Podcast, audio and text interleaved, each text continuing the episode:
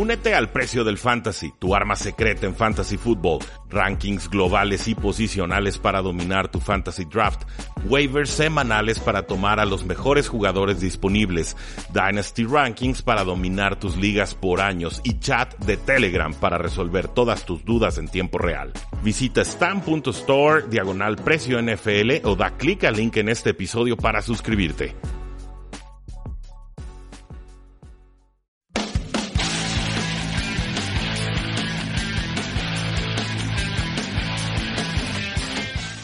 Saludos a todos, bienvenidos a un programa más de Tres y Fuera. Mi nombre es Rudy Jacinto, ya me conocen de varios espacios radiofónicos en la zona eh, metropolitana de Guadalajara. Llevamos cinco años ya haciendo análisis de la NFL y pues bueno, para mí es un verdadero gusto y honor poder platicar con ustedes y darle la bienvenida a esta semana, este día, lunes, en el que, bueno, vamos a estar platicando sobre un artículo que me encontré este fin de semana con un tema que a mí siempre me ha intrigado y el cual se, trata o se llama eh, cómo construir tu roster de la NFL cuando haces un megacontrato eh, con un mariscal de campo.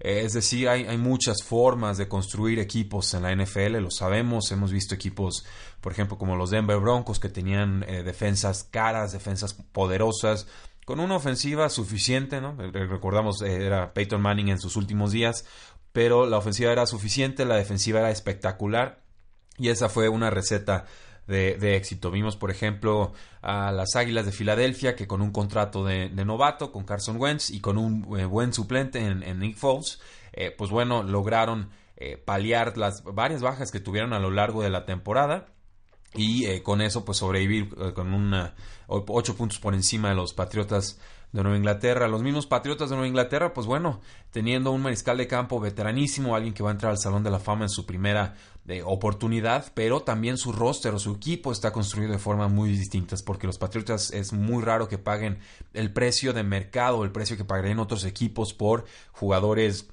de nivel medio, pero sobre todo por jugadores estrellas. La, política de los Patriotas en general ha sido vender un año antes es mejor que vender un año después de que cae el valor de un eh, jugador. Entonces eh, me encontré este artículo en la página eh, que se llama The Ringer. Es una de mis fuentes de consultas favoritas estos días. Hacen artículos verdaderamente muy entretenidos. El artículo se llama Pitfalls and Practicality in the Age of the QB Mega Deal. Eh, que la traducción, así palabras más, palabras menos, sería peligros y practicidad en la era del megacontrato de corebacks. Y esto, pues bueno, obviamente a la luz de eventos recientes como los megacontratos que le dieron a, Derek Carr, a Jimmy Garoppolo de los 49ers, a Matthew Stafford de los Detroit Lions, a Matt Ryan de los Atlanta Falcons y por supuesto el contrato 100% garantizado por tres años que se le dio a Kirk Cousins con los vikingos de Minnesota. El artículo es escrito por Robert Mace, fue, fue redactado el julio 5, por ahí de las 1.55 pm, hora del este, y eh, pues ahora sí que el subtítulo dice, al parecer todos los eh, corebacks han firmado eh, contratos nuevos y se han convertido en los jugadores mejor pagados de la historia de la NFL. ¿Cómo es que las franquicias están dando estos contratos masivos? ¿Cómo compensan los costos en la era en la que dar a un contrato a un coreback a un precio razonable es la ventaja más clara. Es decir, cómo arman estos equipos el resto de su roster si están dando megacontratos y, y hoy por hoy sabemos que la ventaja más grande que existe en la NFL, por lo menos en materia de, construcción de rosters, es tener a un novato competente en, eh, que, que te juegue con ese contrato descontado y que te dé buena, buena producción. Tienes una ventana ahí de cuatro o hasta cinco años si es un jugador de primera ronda para poder gastar de más en otras áreas y desquitar el, la ventaja competitiva que representa tener buena producción a un precio prácticamente gratis o, casi descontado. Entonces, eh, primero, pues, obviamente, resaltar que este término, el jugador mejor pagado en la historia de la NFL, pues es como cinturón de lucha libre, ¿no? En realidad se lo van, se lo van pasando cada, cada dos semanas y, ya no sabes ni quién está dónde o quién es el, que realmente está cobrando de más porque siempre va a venir alguien más a, quitarle ese título. Pero, por ejemplo, En el, desde el junio 22 del 2017 hay cinco jugadores que han tenido ese título y esto pues eh, con base a los eh, promedios anuales que tenían o tienen en sus contratos nuevos. El asunto empezó con, eh, con Derek Carr, el quarterback de Oakland, que firmó por 5 años 125 millones de dólares y fue el primer jugador en, en rebasar la barrera de los 25 millones por temporada. Dos meses después, entonces llegan los Detroit Lions, firman a Matthew Stafford, le ofrecen también un contrato a cinco años, pero aquí le pagan 27 millones eh, por año.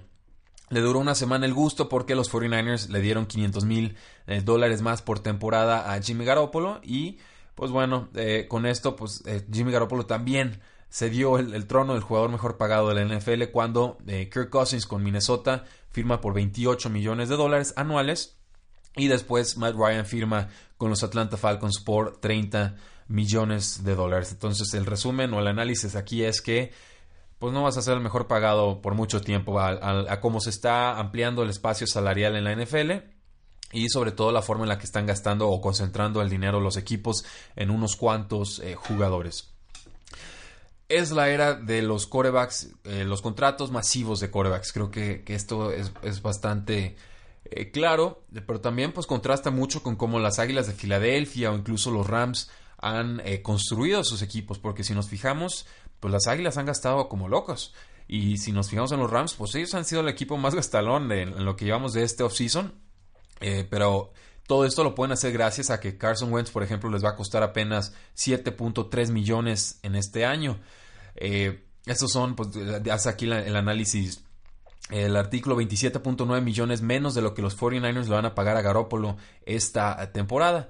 Eh, ¿Por qué cambian un poquito las cifras aquí con el promedio anual, digamos, contra lo que les acabo de decir de 27.9? Porque los equipos pueden eh, acomodar el dinero o el impacto del, costo del dinero eh, en las temporadas, pueden diferirlo o pueden hacer que lo paguen por adelantado. Es decir, es como si tuvieran una tarjeta de crédito o tuvieran el efectivo. ¿Cómo prefieres pagar a tu quarterback? Todo por adelantado, entonces después vas a tener más flexibilidad. Eh, das un poco más apretado dinero ahorita, pues bueno, tarjetazo y ya después vemos cómo lo hacemos para que cuadren eh, los números. Y en el caso de San Francisco, como veremos más adelante, tienen tanto eh, dinero disponible que prefirieron, pagarle a Jimmy Garoppolo por adelantado. Pero por ejemplo, lo que le cuesta a Jimmy Garoppolo a los San Francisco 49ers es con ese mismo dinero tú podrías como Águilas de Filadelfia contratar a, y ya los tienen por cierto, a Carson Wentz, al quarterback, al centro Jason Kelsey, al defensive end Michael Bennett, al tackle ofensivo Lane Johnson, al ala cerrada Zach Ertz y al receptor Alshon Jeffrey. Y te sobrarían 3 millones de dólares. Entonces, 1, 2, 3, 4, 5, son por alrededor de unos 6 jugadores de altísimo nivel, muchos de ellos All Pro que se están eh, cubriendo con el mismo costo de lo que te sale un eh, Jimmy Garoppolo, por ejemplo. Eh, y no significa que esté mal el contrato con los 49ers, aclara aquí el artículo y estoy de acuerdo con ellos porque tenían dos opciones, o le pagas el dinero al mariscal de campo o sigues buscando un, un quarterback franquicia y, pues no han tenido mucha suerte los San Francisco 49ers en ese sentido en temporadas recientes. Y esta, esta discusión es importante porque los contratos próximos eh, en, cuanto a mariscales de campos que se van a estar extendiendo serían los de Aaron Rodgers con los Green Bay Packers y sobre todo el de Russell Wilson con los Seattle Seahawks. Eh, Aaron Rodgers con un equipo creo contendiente, Russell Wilson con un equipo que, creo va a estar en, un proceso de reestructuración. Eh, si es que se puede hablar de un proceso de reestructuración cuando tienes un mariscal de campo franquicia tan talentoso, pero creo que va a haber ahí un proceso de, ajuste importante en Seattle. Entonces vamos pasando al tema de los eh, eh, Oakland Raiders, con Derek Carr, los Oakland Raiders, y qué es lo que desencadenaron, por qué, en, cómo, cuál fue el contexto del equipo cuando le dieron esta extensión de contrato y dónde se encuentran ahora. Eh, Oakland le dio el contrato a Derek Carr cuando tenía una campaña con 12 victorias y 4 derrotas en 2016 promediaron los Raiders 26 puntos por partido. Derek Carr lanzó para casi 4.000 yardas, completó el 63.8% de sus eh, pases, un estilo de juego conservador, pero eh, pues Derek Carr era visto, dice el artículo, como el, el quarterback de la vanguardia o el cambio de guardia en la NFL. Entonces eh, parecía importante que los Raiders lo mantuvieran atado. Y dice el artículo, estoy de acuerdo, un año después parece que este plan es bastante menos estable de lo que se especuló en un principio. lo que fue una fortaleza ahora se ha convertido en una debilidad para los Raiders. Los Oakland Raiders le van a pagar a Donald Penn, a Kelechi Osemele y a Gabe Jackson, linieros ofensivos, una cantidad combinada de 29.4 millones de dólares. Solamente los, los, Dallas Cowboys y los Atlanta Falcons le van a pagar más a sus líneas ofensivas en cuanto a porcentaje de espacio salarial. Y esto pues te puede representar una desventaja competitiva si esa línea no se desempeña como la tercera mejor en la NFL, que es la cantidad que se le está pagando. Y en ese momento pues pareció una buena decisión. Casi seguro que lo comenté en, en, esa temporada. La línea de los Oakland Raiders era una de las mejores en toda la NFL, ya con muchas expectativas al 2017, pero definitivamente quedaron a deber. Hubo cambio de esquemas, Derek Carr se lastimó la espalda, tuvo una regresión, a Mari Cooper la su producción se fue por, una, por el abismo, estamos esperando que rebote, pero no hay garantías, y así pues la línea ofensiva de los Raiders ya no es un lujo, ahora es un impedimento para poder fortalecer el resto eh, del roster. Ese dinero que tienen atado, por ejemplo, pues les complica mucho mejorar una defensa que está urgida de mejoras. Eh, pero eso sí, le ofrecieron 7.4 eh, millones de dólares al ex receptor de los Green Bay Packers, eh, Jordi Nelson, un jugador de 33 años que creo todavía le queda algo de gasolina en el tanque, pero no era una prioridad, sobre todo con, las carencias defensivas tan importantes que tienen los Raiders. pagaron de un poquito de más por jugadores como Tahir Whitehead, pagaron contratos de descuento con Derek Johnson, con Emmanuel Lamour, o sea, son, son hombres eh, que te pueden contribuir, pero que definitivamente no te salvan una temporada. Y pues la, ahora sí que el futuro defensivo de los Oakland Raiders depende casi en su totalidad de que también se desempeñen los novatos de esta clase. Jugadores como el nose tackle PJ Hall en la segunda ronda, como el, el pass rusher Arden Key en la tercera ronda y el tackle defensivo Maurice Hurst en la quinta ronda. Eh, vale la pena aclarar, todos ellos jugadores eh, de perfil eh, ahora sí que tipo lotería, boomer bust, todo nada. Eh, estuvieron arriesgando mucho, me parece, los Oakland Raiders a lo largo del draft y va a ser eh, difícil que todos peguen, pero ahora sí que tratan de pagar por talento más que por situaciones que rodean a los jugadores. Por ejemplo, Maurice Hurst, que creo que tenía una situación cardíaca que asustó a, a, muchos equipos. Hubiera sido un talento de primera o de segunda ronda. Entonces, Pasemos a los Atlanta Falcons y cómo es que los Atlanta Falcons eh, solo gastan 61.1 millones de dólares en su defensa en el 2018. Esto es el apenas eh, poquito menos del 37% de su espacio salarial. El resto lo asignan a equipos especiales, pero sobre todo a la ofensiva. Eh, pero la defensa de los Falcons creo ha sido por lo menos promedio y, viendo cuánto pagan versus cuánto reciben de producción, me parece que ese es un muy buen negocio. Solamente los Colts gastan menos dinero proporcional eh, de su salario en su defensa. Eh, de hecho, en esa defensa, pues solamente los cornerbacks Desmond Trufant y Robert Alford van a ganar más de 5 millones de dólares en esta temporada 2018. Eso es muy extraño, muy destacable. Y pues obviamente así lo hacen porque tienen que pagarle, o ya le pagaron un dineral a jugadores como Matt Ryan, el quarterback, Julio Jones, el receptor superestrella, Devonta Freeman, el corredor superestrella, y al resto de esa eh, ofensiva. ¿Cómo lo hicieron los Atlanta Falcons? Pues bueno, porque han tenido mucha precisión en sus selecciones de draft. tuvieron éxito tomando al, linebacker Dion Jones, tomando al, al nose tackle eh, Grady Jarrett, a los safeties eh, Ricardo Neal y Keanu Neal, perdón, Ricardo Allen y Keanu Neal. Y entre todos estos jugadores van a pagarles 9.1 millones de dólares en el 2018. Eso es muchísima producción por estar pagando menos de 10 millones de dólares. Eh, por ejemplo, los Football Outsiders tienen una fórmula que se llama DVOA o, DVOA. Eh, no tengo, no acuerdo exactamente qué, qué significa DVOA, pero bueno, su, su ranking propietario, digamos, y eh, ahí los califican como la defensa número 19. Y, y, esto fue en un mal año de Vic Beasley, que es el que presiona a los mariscales de campos. de, campo, Attack McKinley, que pues, es un jugador en ascenso, y una defensa que va, creo, en una línea ascendente clara para que funcione esta fórmula con los Atlanta Falcons, y digo, en el contexto de los mega contratos de corebacks, pues tienen que estar acertando todo el tiempo a sus picks de novatos. Tienen que encontrar a jugadores jóvenes, a jugadores baratos, jugadores con producción confiable. Pero insisto, el tener una defensa promedio con, un, con una digamos, una masa salarial tan baja del lado defensivo, me parece un excelente trabajo de los eh, directivos de los Atlanta eh, Falcons.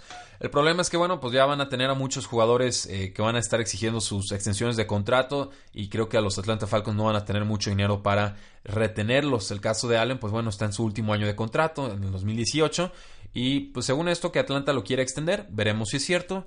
Eh, Jared, pues bueno, parece que se va a convertir en agente libre, va a buscar cobrar todo el dinero que pueda, bien por él. El tackle izquierdo Jake Matthews, el corredor Tevin Coleman, también están en sus últimos años de contrato. Y pues bueno, la extensión que le dieron al quarterback Ryan, eh, Matt Ryan, eh, tiene un impacto salarial de 17.7 millones de dólares en 2018, pero salta mucho los siguientes años, que es, lo que hablábamos, ¿no? Pago en efectivo de por adelantado o lo tarjeteo. En este caso, a pesar de que es una cantidad importante la que le van a pagar este año a, Matt Ryan, eh, de alguna forma los Atlanta Falcons decidieron tarjetear ese contrato al futuro y eso les va a complicar la clase de movimientos que pueden hacer en agencias libres, pero sobre todo la clase de jugadores que pueden retener de sus eh, rosters conforme se van eh, saliendo de, pues de sus contratos de novatos. Y entonces pasamos al tema de Kirk Cousins y los vikingos de Minnesota, que se encuentran en una situación similar, que tienen uno de los rostros más completos en el fútbol americano, sobre todo en defensa, diría muy completos en cuanto a titulares, eh, algo carente en cuanto a suplentes. Eh. Cuidado con que los Vikings tengan algunas lesiones que creo pueden quedar muy expuestos. Eh, Minnesota pues le va a pagar, bueno, Minnesota va a tener alrededor de 32 millones de dólares en, en el 2019, según Over the Cap. Pero aquí pues no sabemos cómo va a afectar o no tengo los detalles del contrato que le acaban de dar, por ejemplo, a, Daniel Hunter, un muy buen jugador, el, de, linebacker, que le dieron un contrato de 5 años y 72 millones de dólares. No es el único agente libre que tenían ahorita. Vienen otros, por ejemplo, el linebacker Anthony Barr, que creo lo podrían dejar ir. El receptor Stephon Dix, que a mí me recuerda un poco a Antonio Brown, creo que no lo deberían dejar ir. Y estos dos jugadores van a estar en agencia libre, si no lo retienen, la próxima temporada. Entonces, contando esos, eh, el contrato de Daniel Hunter, el de Anthony Barr y el de Stephon Dix, que probablemente no van a poder retener a todos, pues ya estamos hablando de problemas salariales para los vikingos de Minnesota. Eh, obviamente el contrato que le dieron a Kirk pues es como la última pincelada para rematar un roster que los Vikings creen es de calibre de Super Bowl, pero garantizarle 84 millones de dólares las próximas tres temporadas va a limitar mucho la flexibilidad de los vikingos de Minnesota y puede salir mal muy fácil. De todas formas, eh, yo en su, creo que estoy a favor del contrato que le dieron a Kirk Cousins. Eh, sobre todo que fuera completamente garantizado, bien por el jugador, pero entiendo las limitaciones que representa eh, ofrecer un contrato de este tipo. Y pues bueno, eh, por ejemplo, a Jimmy Garoppolo con los San Francisco 49ers, pues le van a pagar 37 millones de dólares este año. Es un mundo de dinero pero como tienen tanto espacio salarial, eh, van a tener mucha flexibilidad a futuro los San Francisco 49ers. A mí me gusta mucho esta forma de hacer eh, contratos. Prefiero, si soy un mal equipo y tengo mucho espacio salarial, prefiero adelantar dinero y no, no ahorcarme a temporadas futuras. Si soy un contendiente, pues bueno, puedo pensar en diferir eh, dinero al futuro y tratar de fortalecer así un poco más a mi roster actual. Sobre todo porque las ventajas de oportunidad de Super Bowl en la NFL son muy difíciles de mantener Necesitas que tu mariscal de campo esté sano, que tu defensa funcione bien, tener ahora sí que unos cuantos veteranos bien pagados, un montón de novatos que te jueguen a buen nivel y no te estén cobrando la millonada.